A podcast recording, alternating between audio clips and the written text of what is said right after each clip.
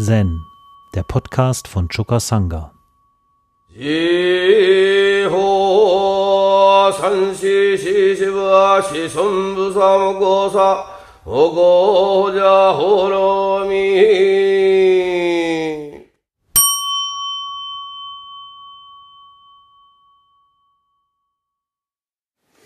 In diesen Tagen, wo die Welt so zerfällt in Lager und Feindbilder,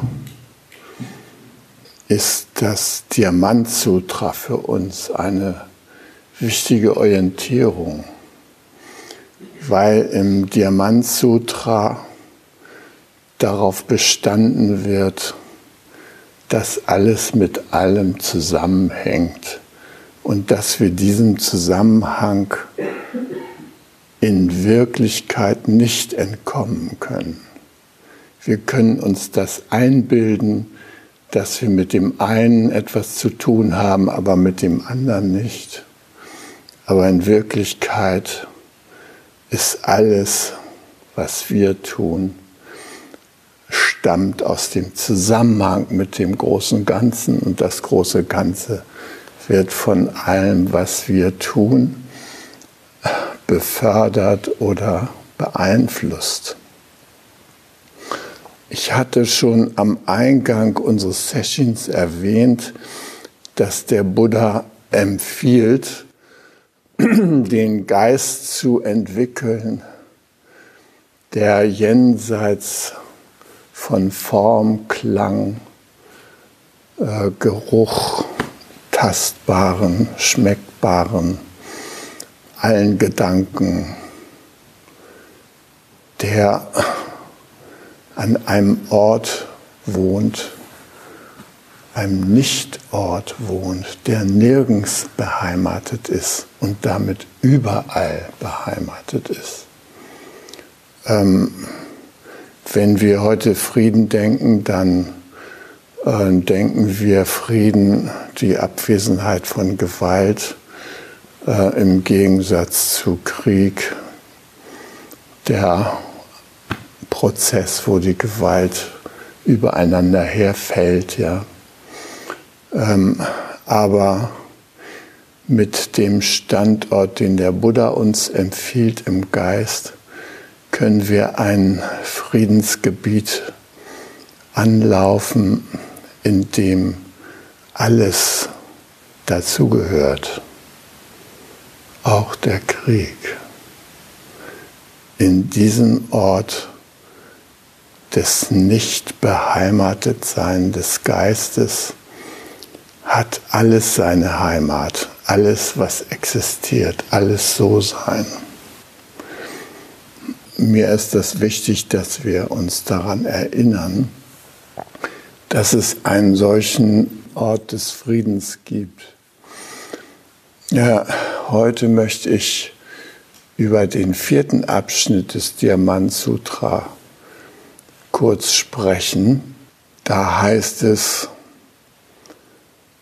ähm, der Buddha, wie gesagt, beschäftigt sich mit der Orientierung unseres Geistes, wie wir ihn ausrichten können. Da sagt er zu Subhuti, wenn ein Bodhisattva sich in Freigebigkeit übt, dann stützt er sich auf kein Objekt.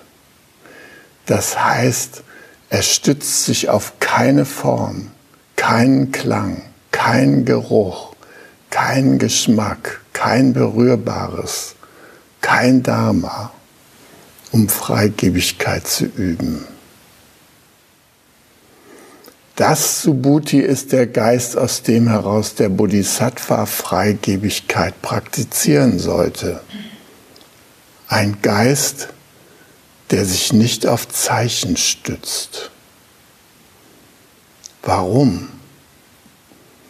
Wenn ein Bodhisattva Freigebigkeit praktiziert, ohne sich auf Zeichen zu stützen, so ist das Glück, das daraus entspringt, weder vorstellbar noch ermessbar.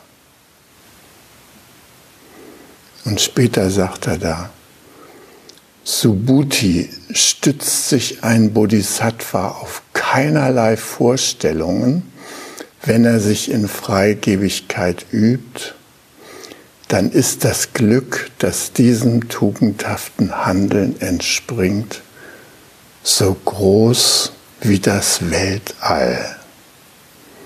Es kann nicht ermessen werden. Subhuti, die Bodhisattvas sollten ihren Geist in diese Belehrung versenken und dort verweilen lassen. Den ersten Abschnitt könnte man modern vielleicht auch etwas vereinfacht so ausdrücken. Der Buddha sagt, wenn Bodhisattvas großzügig handeln, dann sollten sie nicht dem Konzept folgen, dass sie großzügig handeln. Dies wird genannt großzügiges Handeln ohne Haften an der Form, am Klang, Geruch, Geschmack, tastbaren oder geistigen Konzepten. Wenn Bodhisattvas großzügig handeln, ohne einem Konzept von Großzügigkeit zu folgen, sind ihre Verdienste unermesslich. Ja, was heißt das nun in der Praxis? Äh, ich war ja neulich in Potsdam bei Claudia und wir haben da einen wunderbaren Zen-Tag gehabt letzte Woche. Und ähm, am Ende dieses Zen-Tages, da wollte ich noch gerne weiterfahren nach Berlin zu meiner Tochter Ruth und meinem Enkel und ähm, weil das da im Dunkeln so ein bisschen schwierig ist, vom Bahnhof aus deren Haus zu finden, haben die gesagt, sie wollen mich gerne abholen und wollten wissen, mit welchem Zug ich da denn nun ankomme bei ihnen. Dann habe ich ähm, am Ende des Sessions versucht noch, oder am, am Ende gar nicht, in der Mittagspause habe ich gedacht, ich brauche da ja noch eine Fahrkarte und habe versucht im Internet so eine Fahrkarte zu buchen aber Nahverkehrsfahrkarten kann man erst zwei Stunden vor Fahrtantritt buchen. Also konnte ich mir da keine Fahrkarte aufs Handy laden. Claudia hat mich dann zum Bahnhof nach Potsdam gebracht und ich dachte, naja, ich finde ja hier irgendwo einen Fahrkartenautomat, ja.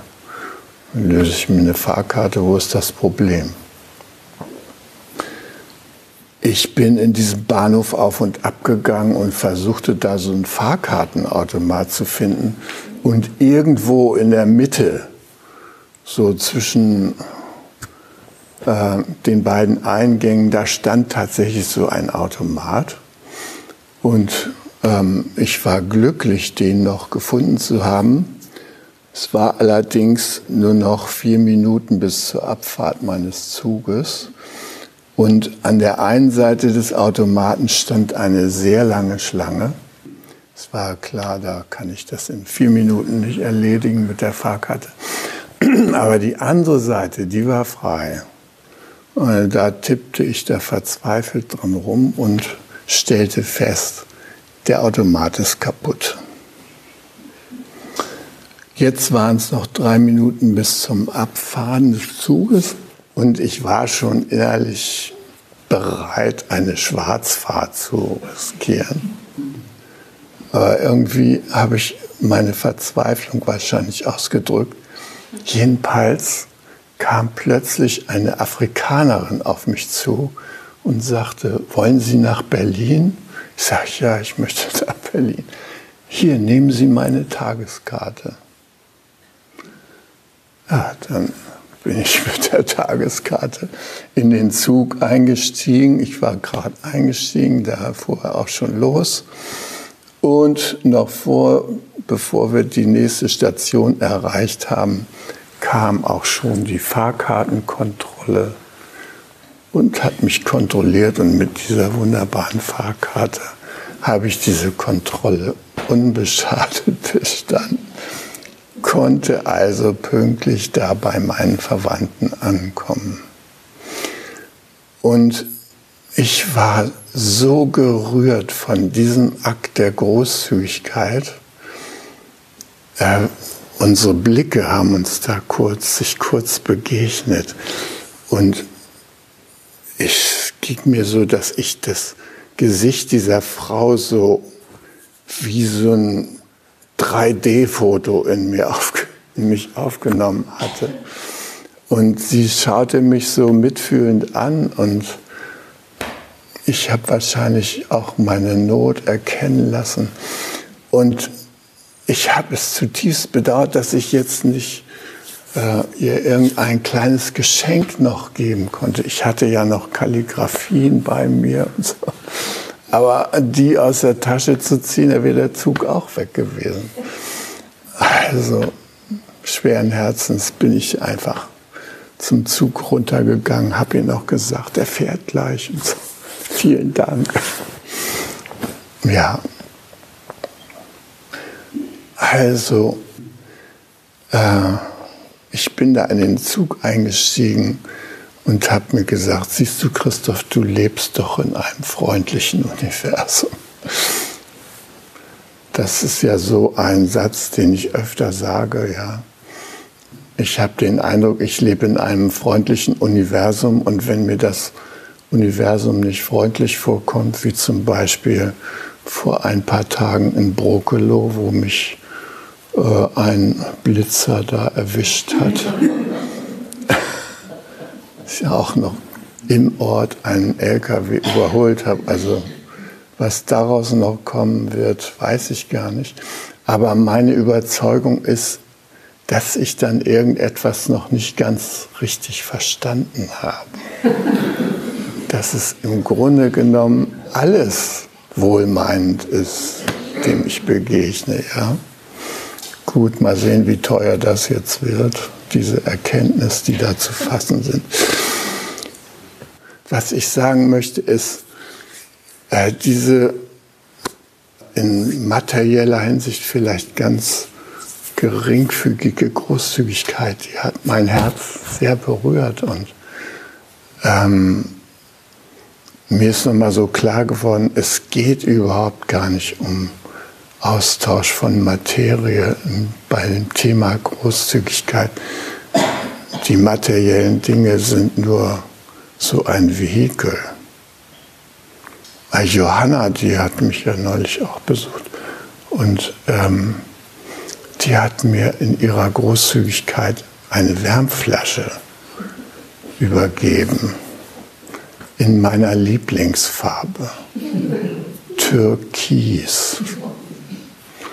Es war klar, dass ich die gleich in der ersten Nacht, ich habe immer so leicht kalte Füße, habe ich die benutzt und am nächsten Morgen war es so richtig schön heimlich warm in meinem Bett, nur es war so komisch feucht. Ja.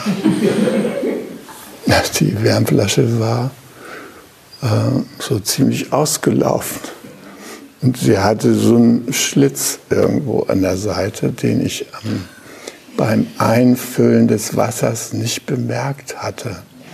Trotzdem war ich so berührt von diesem Akt der Großzügigkeit. Es hat mir einfach äh, so imponiert, dass ich so eine Wärmflasche genau in meiner Lieblingsfarbe geschenkt bekommen habe.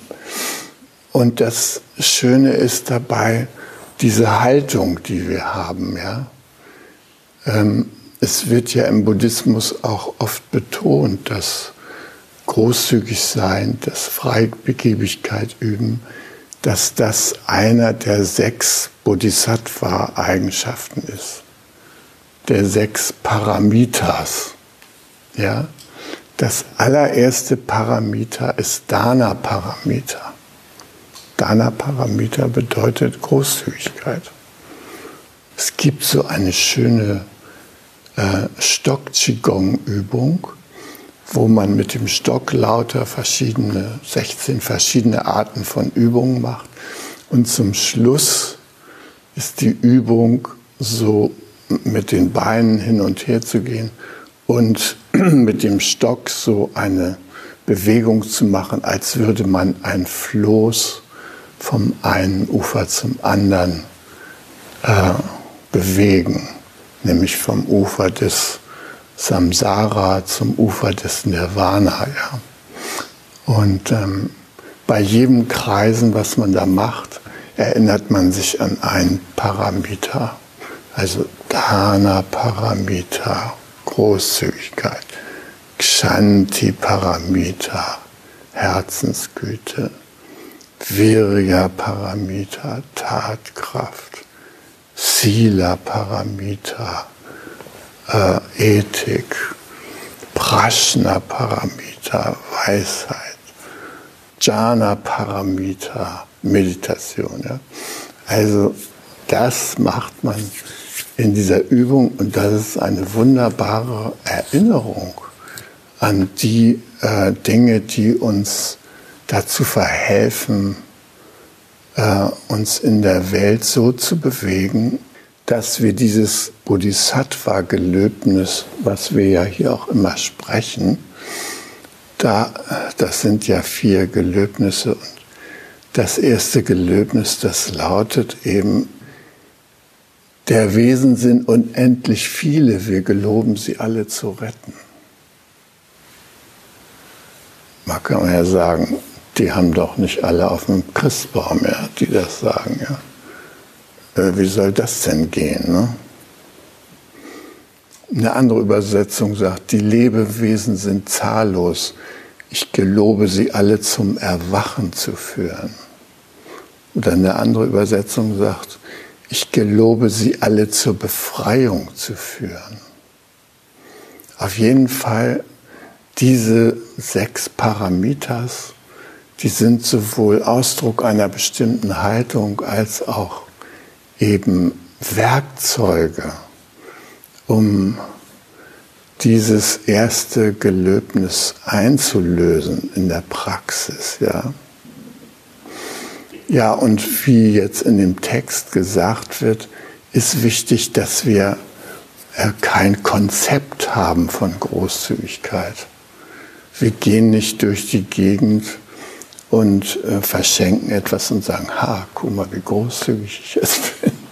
Nee, ohne Konzept, einfach aus der Herzensverbindung heraus, da geschieht das. Und das ist etwas, was uns allen möglich ist, vor allem, weil Großzügigkeit nicht nur im Austausch oder in der Übergabe von irgendwelchen Gegenständen oder sowas liegt oder Überweisung von Beträgen auf Konten, sondern die für mich wichtigste Form der Großzügigkeit ist, freundliche Sprache zu üben. Wirklich hinzuschauen, wie sieht es mit der Buddha-Natur der anderen Wesen eigentlich aus? Was kann ich tun, um die zu fördern? Und da können wir mit unserer Sprache unglaublich beitragen zum Eintreten in diese Verbundenheit in Großzügigkeit, indem wir freundlich sind. Ähm, mir fällt das immer wieder auf. Ich erinnere mich da in verschiedenen Situationen, dass das eigentlich immer möglich ist. Auch in der Bahn saß ich ähm, im sehr überfüllten Zug und ähm, da waren lauter Soldaten in dem Zug drin und der, der neben mir saß, war so von den äußeren Kennzeichen, soweit ich mich erinnern konnte, ein Feldwebel, ja. Und der hatte eine super Militärfrisur, also ganz äh, kurz geschorene Haare. Und der hatte einen sehr ähm, ernsten Blick und ab und zu guckte er auf sein Handy und so. Aber er nahm irgendwie keinen Blickkontakt mit mir auf. Und dann irgendwann kamen wir in Hannover an und jetzt quollen da die Massen aus dem Zug. Der war auch verspätet und, und die Leute hatten Angst, kriegen sie ihre Anschlüsse und so.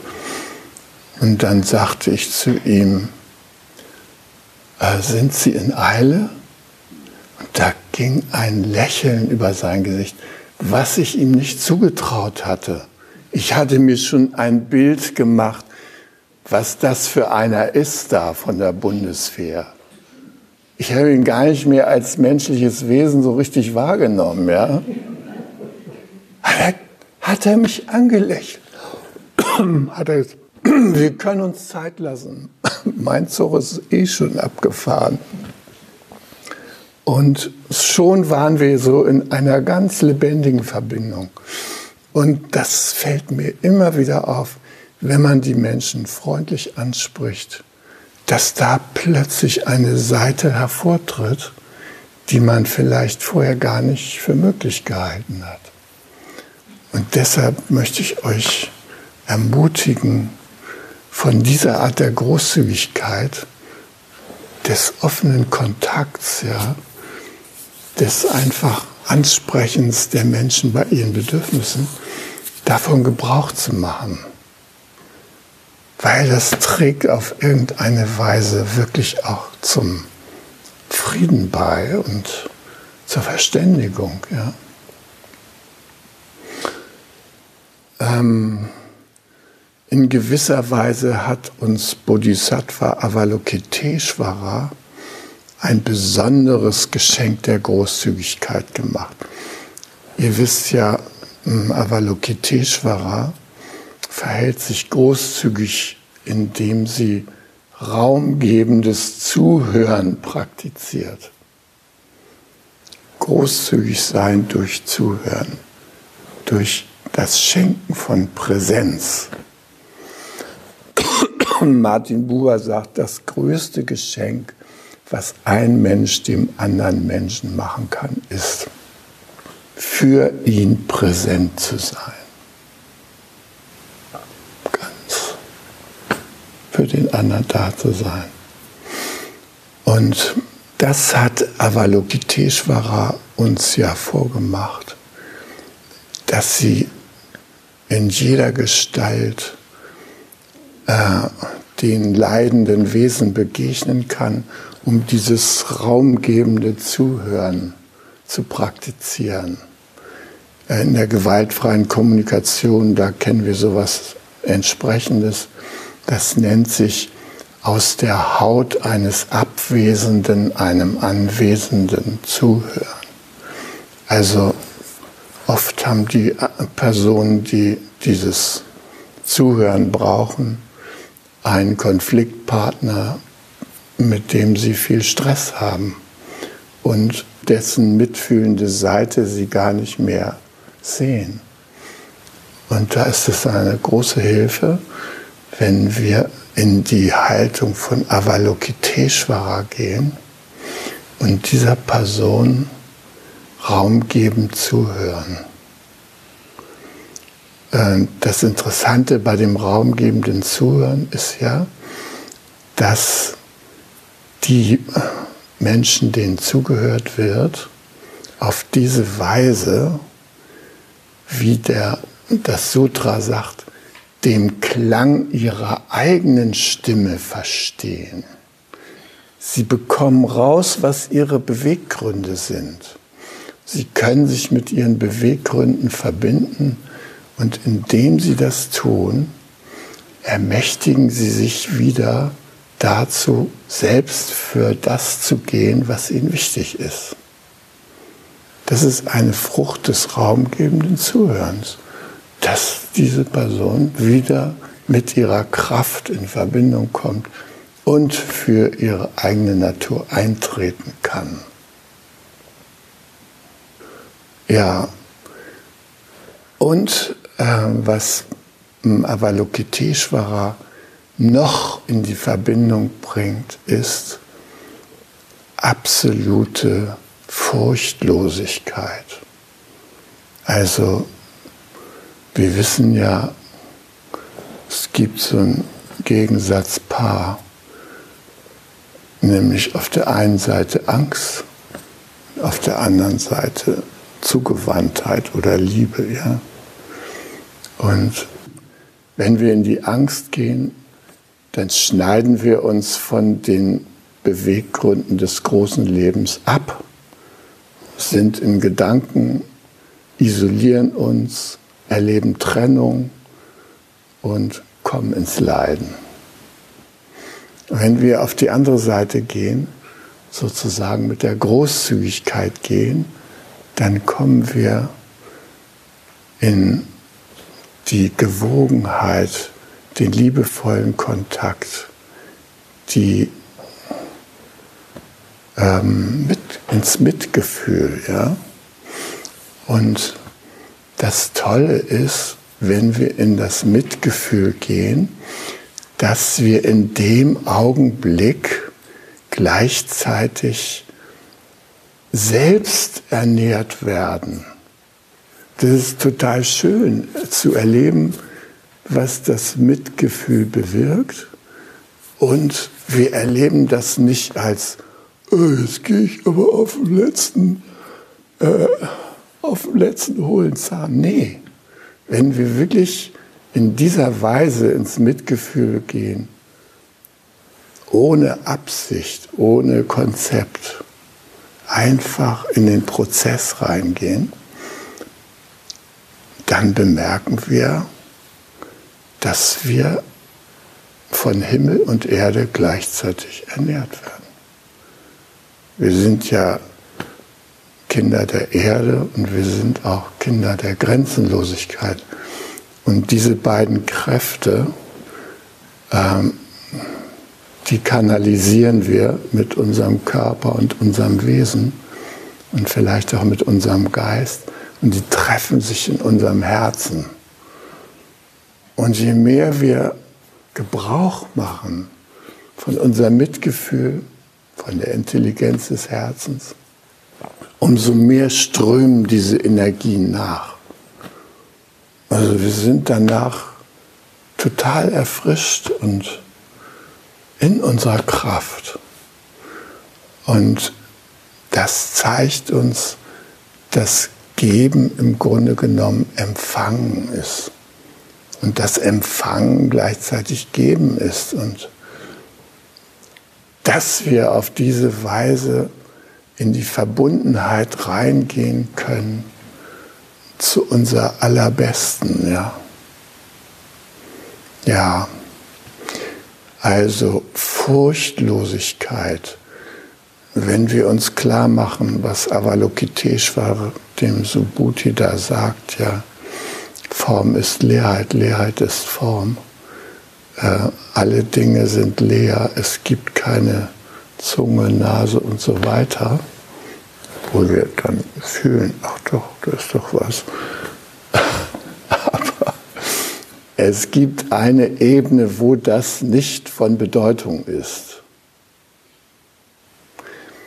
Und das sind vier Wahrnehmungsweisen, die wir korrigieren können, um in die Furchtlosigkeit zu kommen.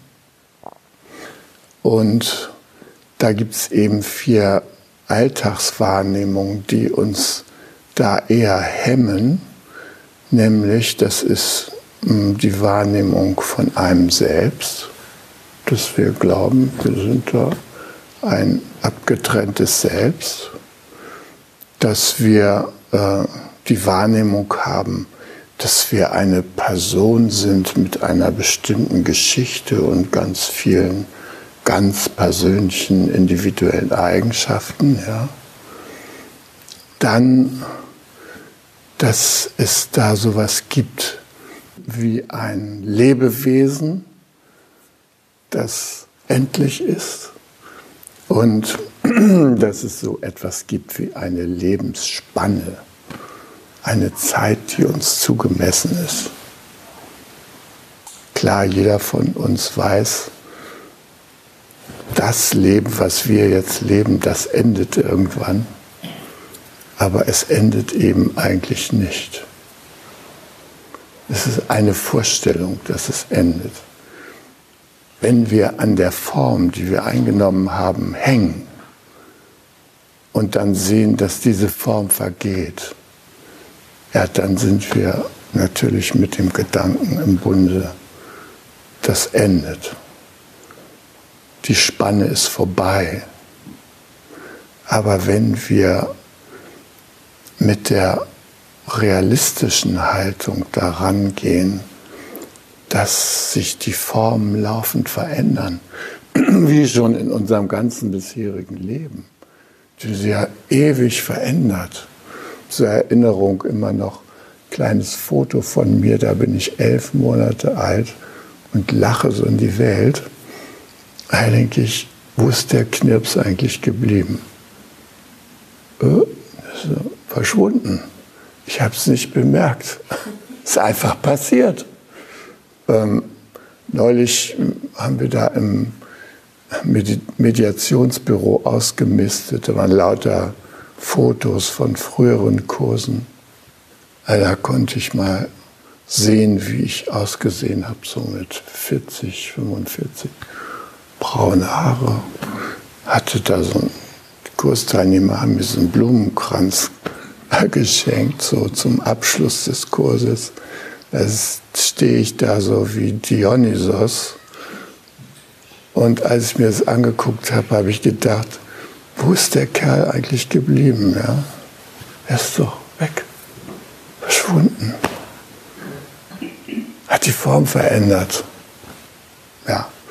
Also das äh, kritisch zu hinterfragen.